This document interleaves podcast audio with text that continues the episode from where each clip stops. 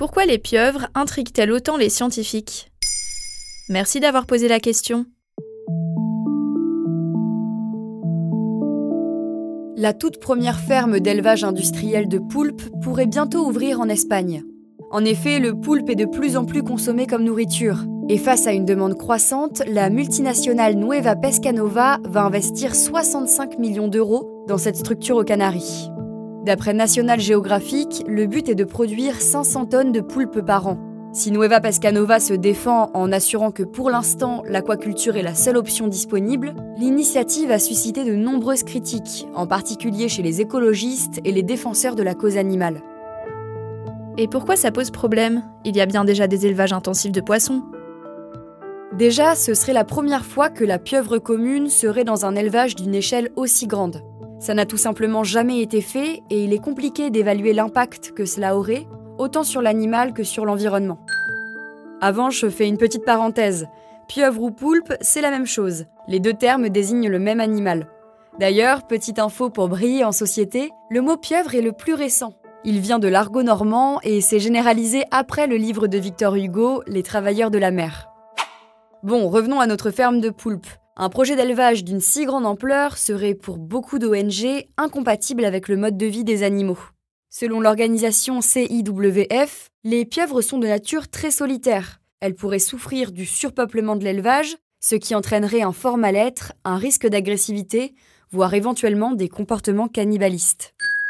Pour la présidente de Sea Shepherd, Lamia Essemlali sur National Geographic, même si Nueva Pescanova a sur tout mettre en œuvre pour le bien-être animal, ce n'est pas suffisant même il nous démontrerait que les poulpes peuvent très bien grandir et évoluer dans ces conditions, ça n'enlève rien au fait que ce sont des animaux sensibles qu'on ne sait pas tuer sans douleur. Ça n'enlève rien à l'aberration écologique. On parle de tapas, d'apéro, on sacrifie l'essentiel pour satisfaire le superflu. Mais pourquoi cet animal intrigue autant? Est-ce qu'il est vraiment doué d'intelligence?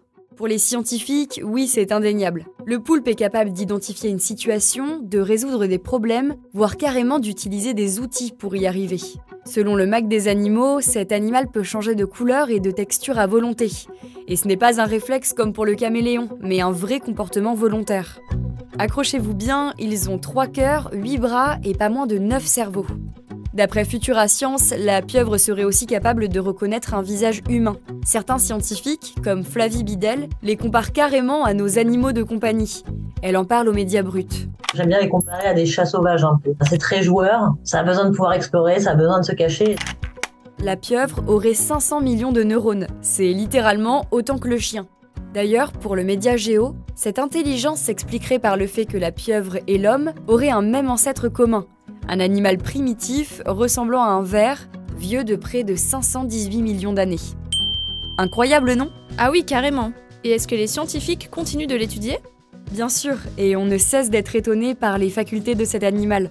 En 2021, d'après le New York Times, des chercheurs israéliens ont découvert que les bras des poulpes ont la capacité de sentir la lumière et d'y réagir par réflexe. La même année, on s'apercevait que les pieuvres présentaient des preuves d'un sommeil en deux étapes, avec un sommeil actif et un sommeil calme. Je ne sais pas si ça vous rappelle quelque chose, mais c'est un peu semblable à la manière dont nous dormons finalement. Comme quoi, l'octopus n'a pas fini de nous impressionner. Voilà pourquoi la pieuvre captive autant les scientifiques. Maintenant vous savez, un épisode écrit et réalisé par Johan Bourdin. Ce podcast est disponible sur toutes les plateformes audio, et si cet épisode vous a plu, vous pouvez également laisser des commentaires ou des étoiles sur vos applis de podcast préférés.